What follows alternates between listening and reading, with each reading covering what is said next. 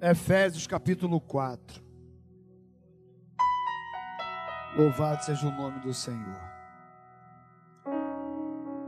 O tema dessa mensagem é: A igreja é o corpo de Cristo.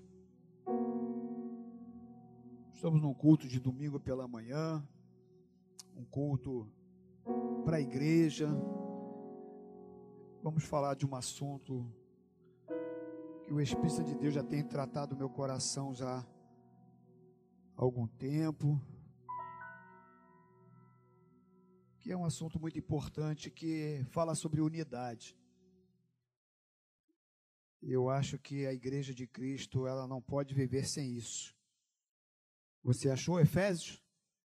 Capítulo 4, do versículo 1 ao versículo de número 6 diz assim: Rogo-vos, pois, eu, o prisioneiro no Senhor, que andeis de modo digno da vocação a que fostes chamados, com toda humildade e mansidão, com longanimidade, suportando-vos uns aos outros em amor, esforçando-vos diligentemente para preservar a unidade do Espírito no vínculo da paz. Há somente um corpo e um Espírito, como também fostes chamados numa só esperança da vossa vocação.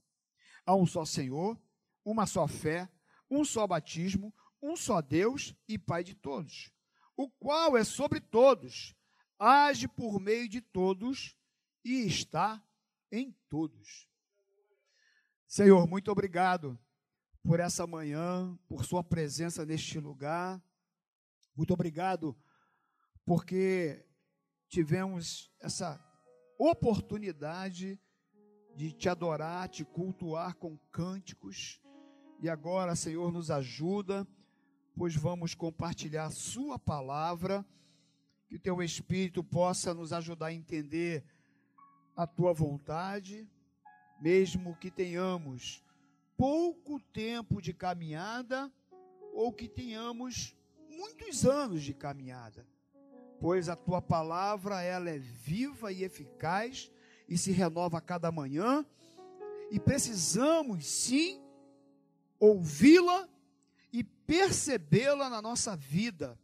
Nos ajuda a dar a atenção devida para a sua palavra. Muito obrigado nós te louvamos em nome do Senhor Jesus. Amém. Meus irmãos, este texto nos fala da igreja como corpo de Cristo e da unidade deste corpo. E neste capítulo 4 de Efésios, ele nos mostra como aplicar esta metáfora na prática da igreja como corpo de Cristo. E o que ele chama a atenção aqui neste texto é algo fundamental para a igreja, que é a unidade. Nós sabemos, como a Bíblia mesmo diz, que a casa dividida ela não subsiste. Então, imagina você, porque aqui nós estamos fazendo uma metáfora de corpo com a igreja. Imagina você sentir o desejo de ir ao banheiro. Seu cérebro manda uma mensagem, mas as suas pernas querem ir lá para fora. Não vai dar certo. Então, por conta de nós sermos um corpo, nós temos que entender que nós temos que caminhar na mesma direção. Por isso que Paulo fala da importância nesse texto sobre a unidade. Inclusive, meus irmãos, muitos pegam no nosso pé, nos cutucam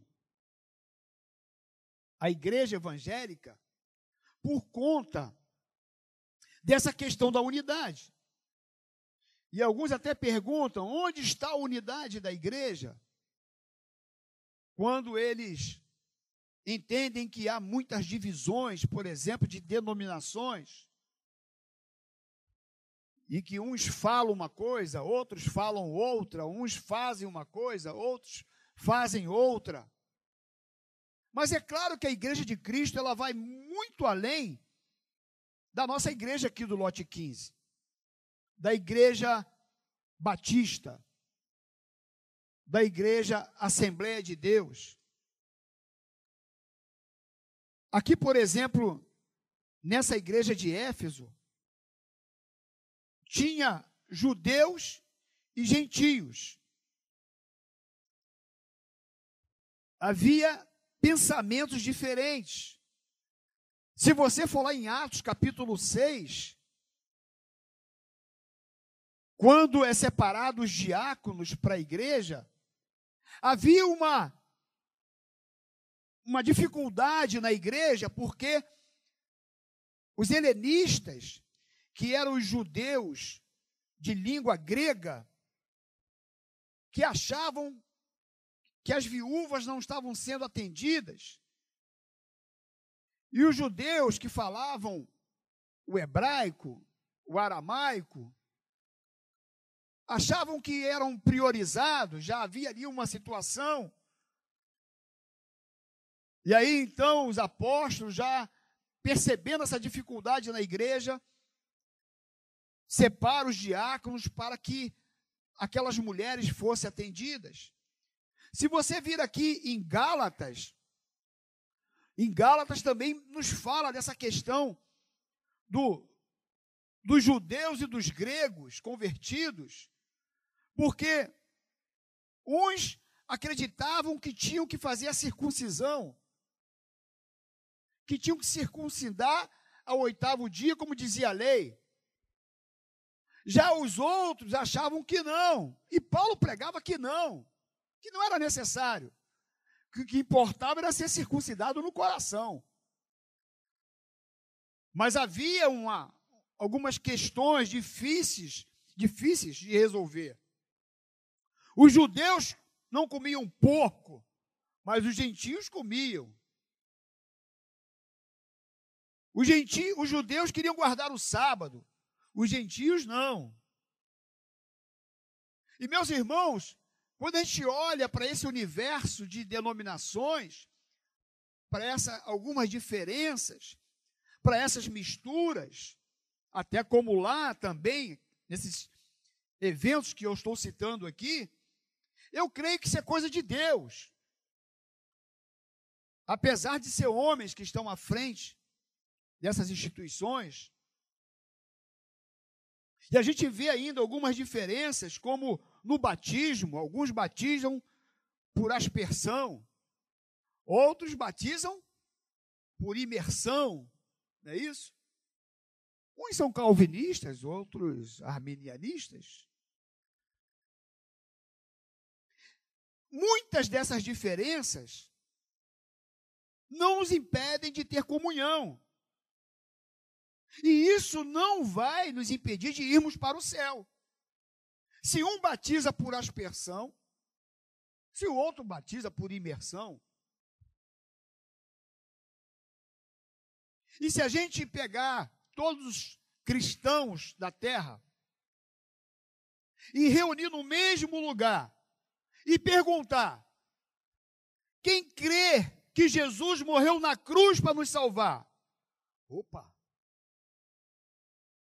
Segundo, quem crê que o sangue de Cristo nos purifica de todo pecado? Levanta a mão. Opa! Quem crê que Jesus ressuscitou o terceiro dia? Opa! Quem crê que Jesus virá buscar a igreja? Opa! Quem crê na realidade do inferno? Quem crê que há um céu? Quem crê que não há outro caminho até o Pai a não ser por Jesus? E aí, se todos levantaram as mãos nesses requisitos, eu entendo que estão dentro. Quem crê na Trindade? Opa! Vamos junto.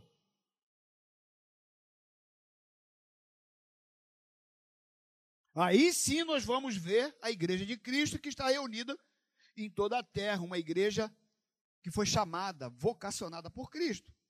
Mas aqui, ele escrevendo para essa igreja local de Éfeso, no versículo 3, ele diz assim: tua Bíblia está aberta?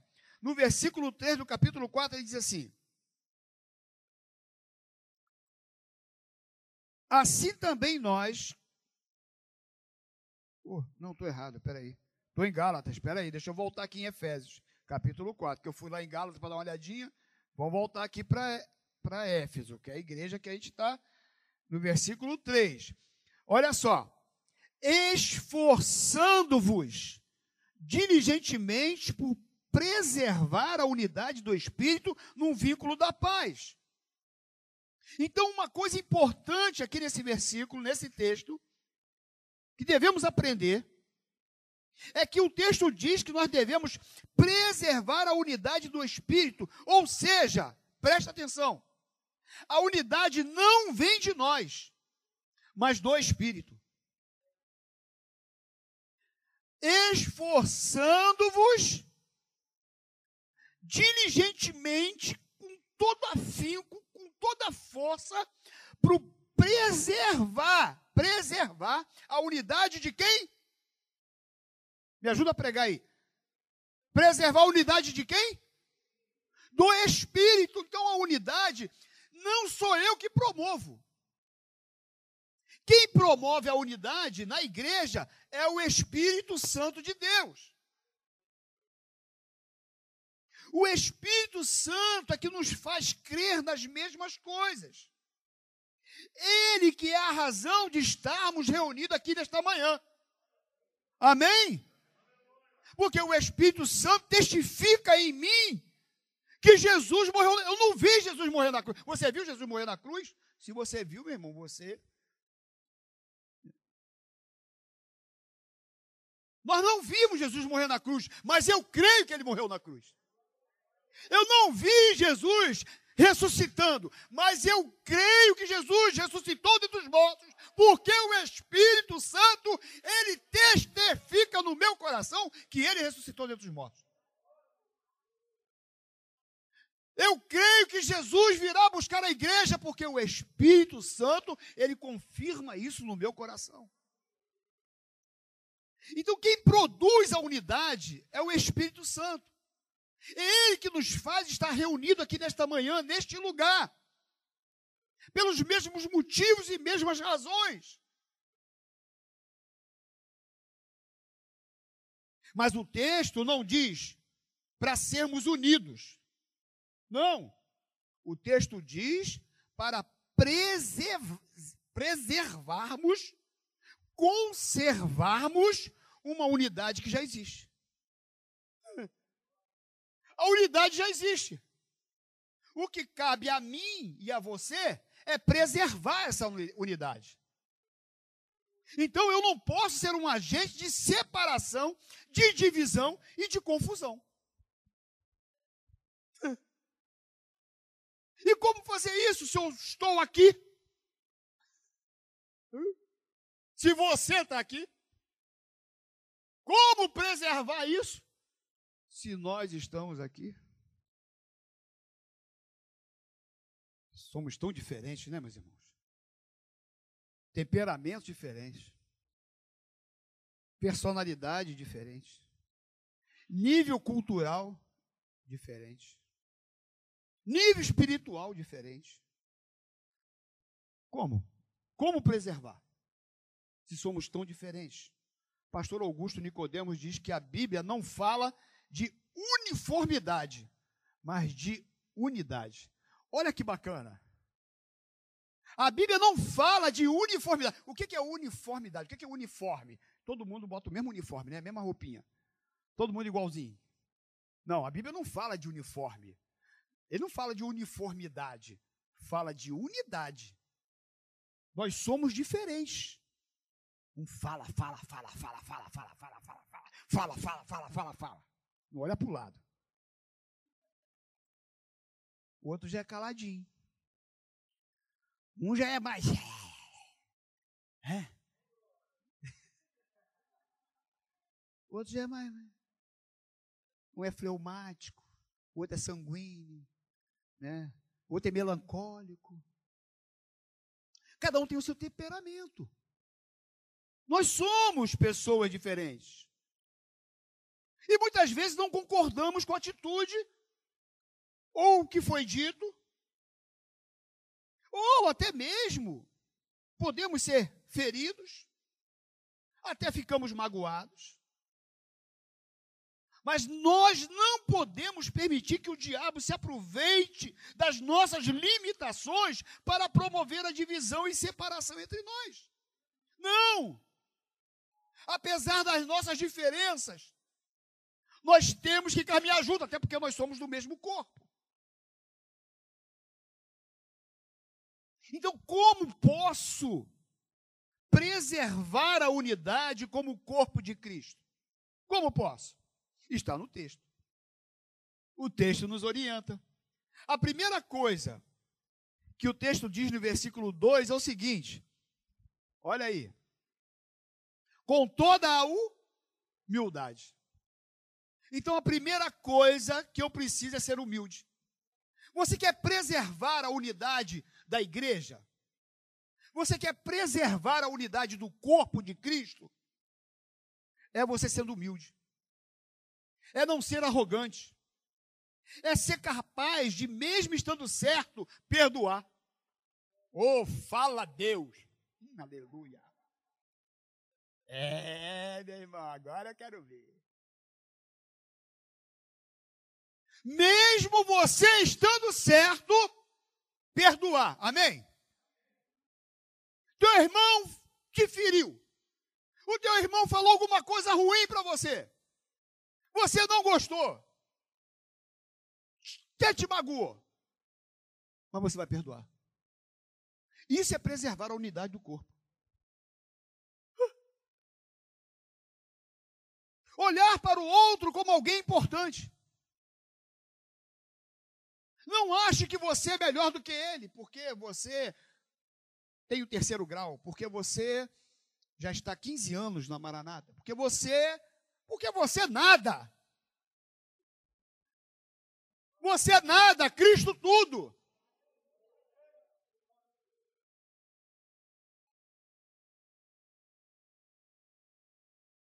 A segunda coisa que o texto nos diz é o quê? Com toda humildade e mansidão. Meu irmão, eu sou sanguíneo, hein? Eu quero dizer para você que eu sou sanguíneo, minha esposa me conhece. Eu sou sanguíneo. Eu reconheço que o meu temperamento é assim. E o sanguíneo tem um problema, meus irmãos, que pede perdão muitas vezes.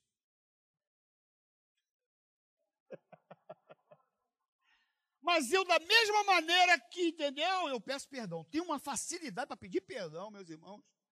Graças a Deus que eu não tenho problema em pedir perdão.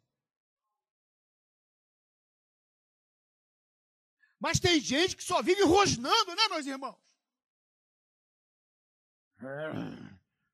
Bota.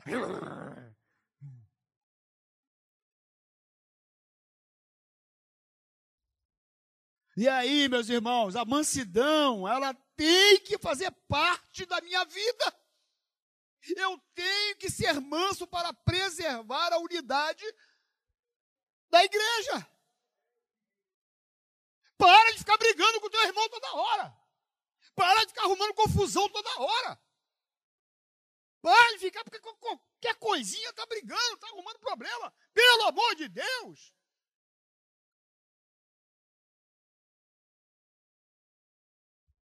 Mas quem pode fazer isso na minha vida? É o Espírito Santo. Então, se ele promove a unidade, ele está na igreja, ele está em mim, eu tenho que ser direcionado por Ele. E eu tenho que ser manso.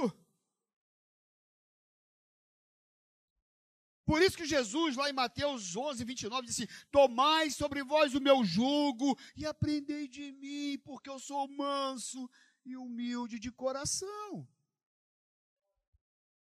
Aprende de mim, anda perto de mim, anda comigo, que você vai amansar o teu coração.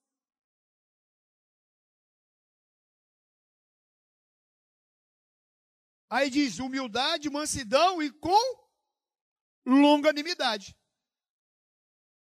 O que, é longanimidade? É ânimo longo.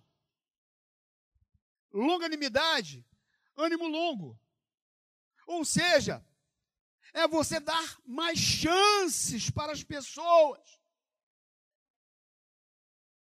Tem que fala assim, eu já falei uma, duas, três vezes, agora não falo mais. Agora,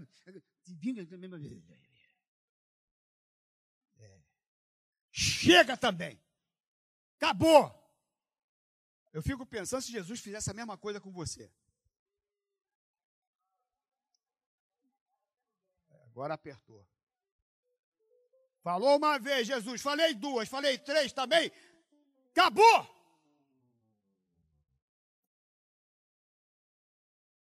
Pensa você aí. Ainda bem que ele não é assim. Ainda bem que ele é misericordioso. Ele fala uma, ele fala duas, ele fala três, ele fala dez, ele fala vinte. Meus irmãos, minha mãe orou por mim quase 20 anos.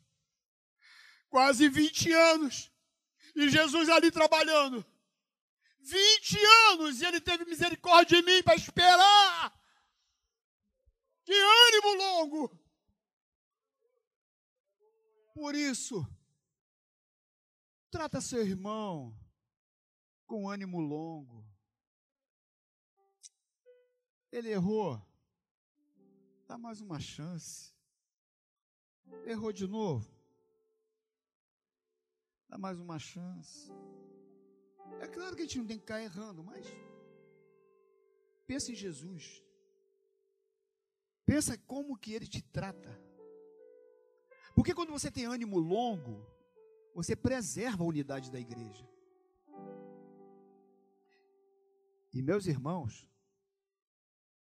eu não posso ser um motivo de divisão. Eu tenho que pensar com a cabeça de Jesus, com o coração de Jesus. Até porque eu sou discípulo. E discípulo faz o que o mestre manda. O exemplo do mestre. E aí diz o texto, com toda humildade, mansidão, longanimidade, e aí ele diz o quê? Suportando-vos uns aos outros em amor. E como eu consigo super, suportar o meu irmão? Em amor. Você é insuportável. Não. Você é suportável. Eu vou suportar o meu irmão em amor. Porque não existe outra maneira de você suportar alguém que às vezes te incomoda, que às vezes fala o que você não gosta, que às vezes tem um comportamento que te tira do seu eixo. Que você acha ela chata? Você conhece alguém chato? Não olha para o lado, como diz o pastor Ari.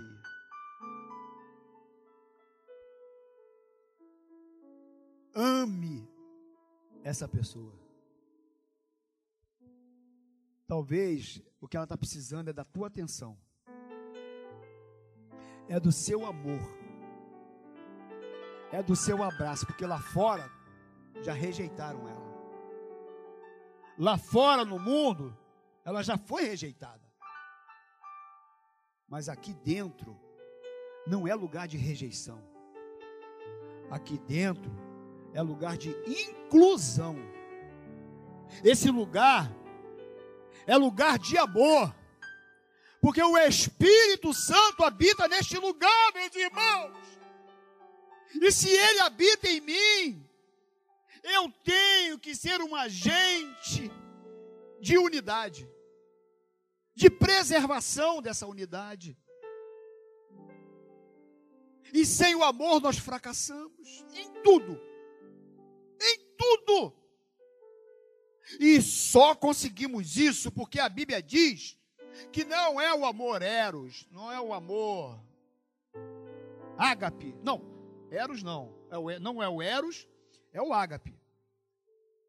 Mas tem o outro que é de amigos. Isso, cadê quem? Cadê o grego aí? É o, o amor filos, que é entre pessoas. Mas o amor ágape, derramado pelo Espírito Santo em nosso coração, ele nos capacita a amar como Jesus, ou muito parecido. Porque nós mesmos nós não temos capacidade de amar assim. Não somos capazes. Mas por conta do amor de Deus que já foi derramado em nossos corações, faz toda a diferença. E o amor, meus irmãos, o amor equilibra tudo. O amor preserva a nossa maturidade gentil, altruísta. Impede que a nossa doutrina, aquilo que nós cremos, se torne um obstinado dogmatismo. Que a nossa justiça se transforme em uma orgulhosa certeza que estamos certos de todas as coisas. O amor ele nos faz maleáveis, flexíveis. Muitas vezes nós achamos que somos o tal, conhecemos tudo, mas quando experimentamos desse amor e pedimos a Ele que exercitamos ou exercitemos esse amor, o nosso comportamento com o outro muda. Tu olha para o outro diferente. Tu olha para o outro com um olhar de misericórdia, de compreensão. Eu estava conversando essa semana, não sei com quem, sobre uma pessoa. Ah, agora me lembrei. Não vou citar o nome de nenhum deles. Mas essa pessoa conversando comigo, falando dos erros de uma pessoa. E falou assim: Poxa, essa pessoa já errou assim, errou ali de novo, errou ali de novo. Brincadeira. E eu quero te confessar que eu estava quase embarcando. Quase que eu fui. Tenho uma vontade de ser. Carne, né? Me deu uma vontade também de ajudar. Aí eu, na hora, o Espírito de Deus falou no meu coração. E eu falei para ele assim: interessante, né? Como que a gente tem misericórdia com as pessoas que estão lá fora? Com o drogado, com o malfeitor, com aquele que rejeita Jesus, com aquele que não ama Deus. A gente vai evangelizar, a gente ama, a gente cuida, a gente sei o quê, e ora, e quer que venha para Jesus, e quer mesmo. E muitas vezes com quem está dentro da igreja, a gente quer jogar fora a gente quer pisar. A gente quer falar mal. A gente quer ó, excluir. Eu falei isso para a pessoa, a pessoa parou, olhou para mim. É mesmo, né? Eu falei, é. Ele errou. E ele pelo menos está dentro da igreja. E você e eu aqui dentro, nós temos muito mais possibilidades de mudança, de transformação, de melhorar, até porque nós somos como a aurora do dia, que vai brilhando, brilhando, brilhando, brilhando, brilhando, até ser dia perfeito. Nós estamos num processo de transformação. Nós não somos perfeitos. E nós só vamos conseguir mudar também por conta do seu amor por mim. porque eu falhei, errei, e você ter a capacidade de estender a mão para mim e me ajudar a levantar e me ajudar a continuar caminhando. Então, meus irmãos, é claro que há todo um processo em todas as coisas.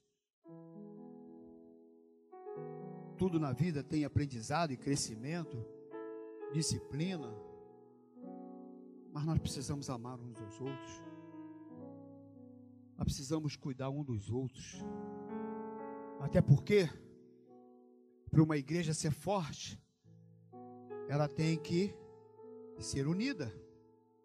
1 Pedro, capítulo 4, versículo 8 diz assim: Acima de tudo, porém, tende amor intenso uns para com os outros, porque o amor cobre multidão de pecados. O amor é poderoso, né, meus irmãos? Que poder tem o amor, Regina? Por isso, Regina, me ame. Cláudio, me ame. Nós precisamos disso, meus irmãos. Somos diferentes. Somos. Mas nós somos um corpo. 1 Coríntios, pode ir lá, capítulo número 12.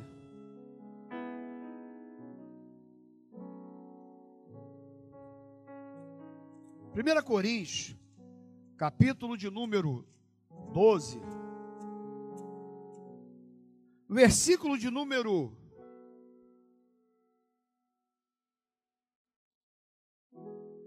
doze, diz assim: Porque assim como o corpo é um e tem muitos membros, e todos os membros, sendo muitos, constituem um só corpo, assim também com respeito a Cristo. Pois em um só Espírito todos nós fomos batizados em um corpo, quer judeus, quer gregos, quer escravos, quer livres, e a todos nós foi dado beber de um só Espírito porque também o corpo não é um só membro, mas muitos. Se disser o pé, por que não sou mão? Não sou do corpo, nem por isso deixa de ser do corpo.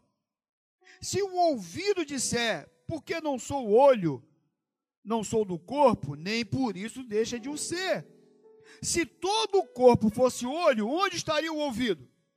Se todo fosse ouvido, onde o olfato? Mas Deus dispôs os membros, colocando cada um deles no corpo, como lhe aprouve. Se todos, porém, fossem um só membro, onde estaria o corpo? O certo é que há muitos membros, mas um só corpo. Não pode os olhos dizer à mão, não precisamos de ti, nem ainda a cabeça aos pés, não preciso de vós. Pelo contrário, os membros do corpo que parecem ser mais fracos são necessários, e os que nos parecem menos dignos no corpo, a este damos muito maior honra. Também os que em nós não são decorosos, revestimos de especial honra, mas os nossos membros nobres não têm necessidade disso. Contudo, Deus coordenou o corpo, concedendo muito mais honra àquilo que menos tinha, para que não haja divisão no corpo. Pelo contrário, cooperem os membros com igual cuidado em favor uns dos outros. Todos na casa do Senhor têm importância igual. Todos, não importa em que posição você está em qual lugar da igreja você trabalha? Em qual setor da igreja é o seu campo de atividade de ação? Todos têm igual importância para Cristo e tem que ter igual importância para mim e para você. Que texto maravilhoso. Que texto lindo.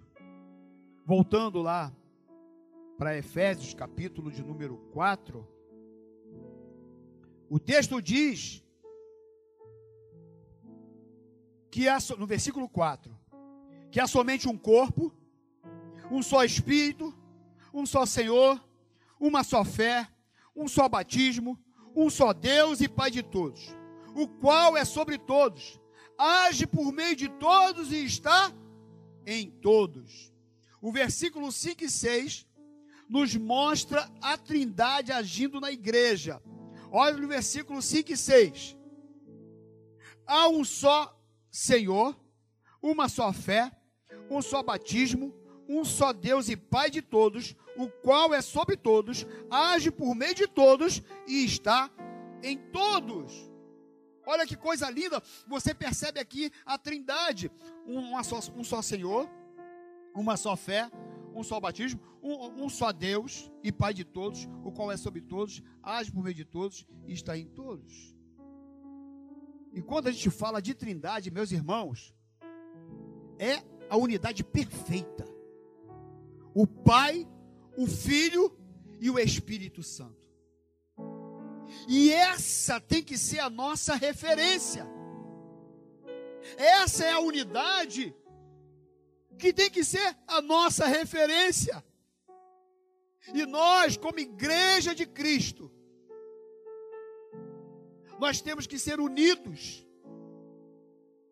de tal forma que as pessoas olhem lá de fora e possa ver o amor de Deus sendo derramado neste lugar através de nós.